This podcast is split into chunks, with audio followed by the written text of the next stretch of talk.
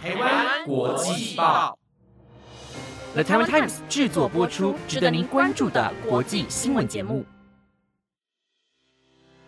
欢迎收听台湾国际报，我是佳苑，马上带你关心今天，也就是四月二十八号的国际新闻重点。各位听众朋友，晚安。节目的开始呢，要跟大家先介绍一个来自京都百年历史的伴手礼——京都的小豆娘。以京都五季为品牌的灵魂人物，主打五颜六色的包装，呈现繁华的新都景象。今年呢，第一次进驻台湾，绝对是不可错过的美食。和果子酥酥脆脆，很适合当下午茶或者是零食吃，好吃到让你一口接着一口停不下来。这款产品是无添加防腐剂，由日本天皇指定品牌，获奖无数。制作过程更是展现了日本职员的精神。不只是这样，现在呢，只要你输入推荐码 T T T P，就可以享受到八五折的优惠。提醒大家，这个折扣码仅限京都的小豆娘商品使用，官网其他的商品都没有办法使用哦。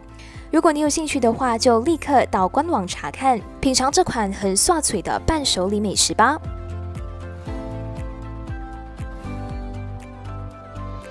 台湾国际报今天要带给大家的第一则消息呢，跟俄乌战争有关系。俄罗斯今天清晨对乌克兰发动了将近两个月以来最大规模的空袭，锁定首都基辅和一些中南部的城市。根据官方的通报，目前的死亡人数是已经达到了十二个人。综合法新社和路透社的报道，乌克兰中部城市乌曼在这波攻击当中伤亡是最严重的。对此呢，乌克兰内政部长克利孟科他就表示说，当地总共有十个人死亡，还有十七个人受伤。另外，乌克兰首都基辅同样也被炸弹震醒，在今天的清晨四点左右就响起了空袭的警报，大约两个小时之后才停止。那基辅市政府就表示说，当地防空系统曾经启动，空军一共拦截了十一枚巡防飞弹和两架的无人机。这是自从三月九号以来基辅首度遇袭。有官员就指出说，基辅的南边城市乌克兰因卡有两个人受伤。另一个受攻击的城市是位于乌克兰中南部的蒂舍博罗。蒂舍博罗州州长呢，他就表示说，当地一栋房屋被一枚的飞弹击中，造成了有一名年仅两岁大的幼童，还有一名三十一岁的女性死亡。另外呢，还有三个人受伤。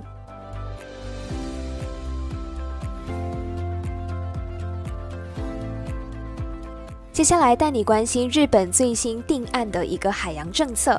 日本政府内阁会议今天敲定未来五年海洋基本计划，呼吁强化海上的安全，特别是在中国与区域海域更加专断的背景之下，将会加强自卫队和海上保安厅的合作与联合应对。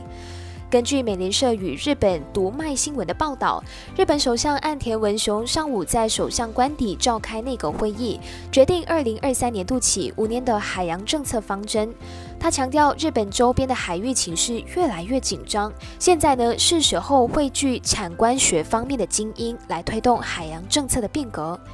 海洋基本计划指出，日本必须要加速研发自主式水下无人载具，还有远端操纵机器人，来加强监控的能力。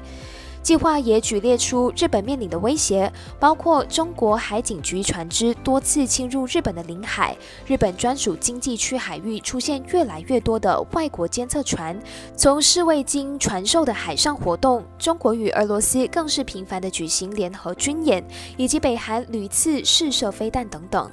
安田文雄对此就表示说，日本的海洋利益面临前所未有的威胁和风险。他促使产学界合作，以最新的技术开发日本近海的甲烷水合物和稀土等等珍贵的国家资源，来强化运用海上的资源，以达成脱碳社会。那最近的海洋基本计划与日本去年十二月公布的新版防卫白皮书立场一致，加强日本防卫力，打破战后和平宪法的自卫原则。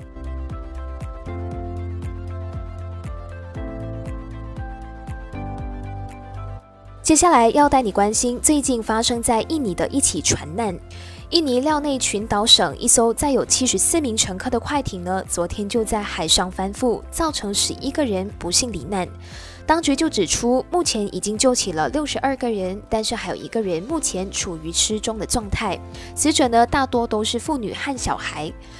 根据印尼罗盘报等媒体的报道，快艇上呢总共是载有七十四名的乘客，他们大多是趁开斋节返乡的民众。船上呢大多都是妇女和小孩。那当地的警方就表示，生还者说，快艇是在强风当中航行，但是突然呢就撞到了树枝，船只在剧烈摇晃之后才会翻覆的。当局指出，目前已经确认十一名死者的身份，目前呢还在尽力的搜索一名失踪的乘客。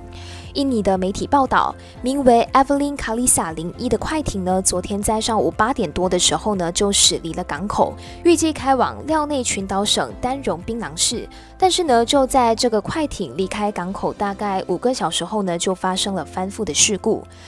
廖内群岛省警察总长伊克巴向媒体表示，总共有六十二名的乘客获救。目前呢，他们是已经被送往就医，或者是暂时安置。当局将会进一步调查事发的原因，并且了解快艇公司是否在这件事情上有任何的疏失。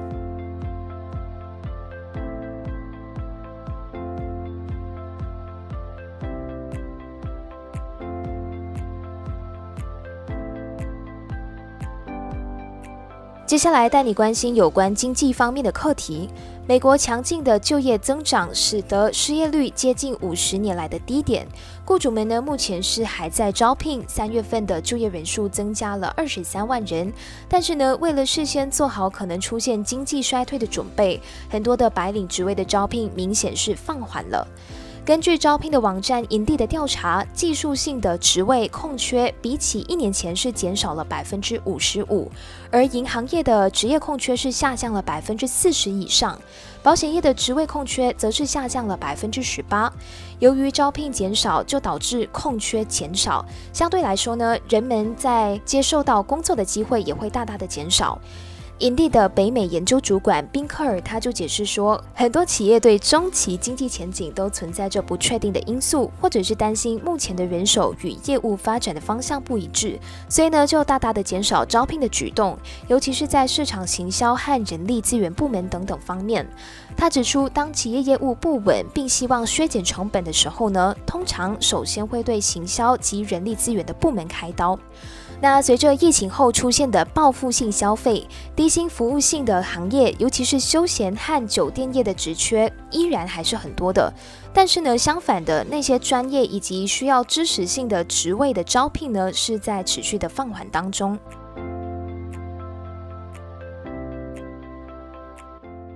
你知道吗？原来工作压力也会导致每年有四万人因为忧郁症而自杀。根据越南的卫生部官员表示，当地每年大约有四万人因为患上忧郁症而轻生。那这个数据呢，是比当地发生车祸的数据还高出四倍。而长期的工作压力是当地的人们自杀的主要原因。越南年轻人报报道，越南卫生部职业与环境卫生院劳工心理研究司司长阮秋和引用河内白眉医院的研究表示，忧郁症的原因呢，就包括了工作场所上的压力、噪音、化学物质以及其他心理相关的因素。长期的工作压力除了会引发忧郁症之外呢，也可能会导致像是糖尿病、还有高血压等等的疾病。那工人与工会研究院副院长范世秋兰，他就表示说，工作引发的忧郁症呢，经常会伴随着像是焦虑啊、易怒、没胃口、失眠、精神不集中，还有头痛的症状。他说，确保薪水可以支应劳工的基本生活需求非常的重要，因为国际工会联盟的数据显示，如果只靠着各国所制定的基本薪资，全球大概有百分之八十三的劳工根本没有办法过日子。范世秋兰提出一些平衡生活还有工作的政策，包括设立工会热线，为劳工提供舒压的咨询管道。感谢你收听今天的台湾国际报新闻内容，是由 The Taiwan Times 制作播出。不知道你对今天的哪一则新闻是更加的印象深刻的呢？都欢迎你到台湾国际报的官方 IG 或者是 Apple Podcast 底下的留言区留言，让我们知道，我们都会一一的回复您。那今天的节目就到这里为止，我是佳苑，我们下期节目再见，拜拜。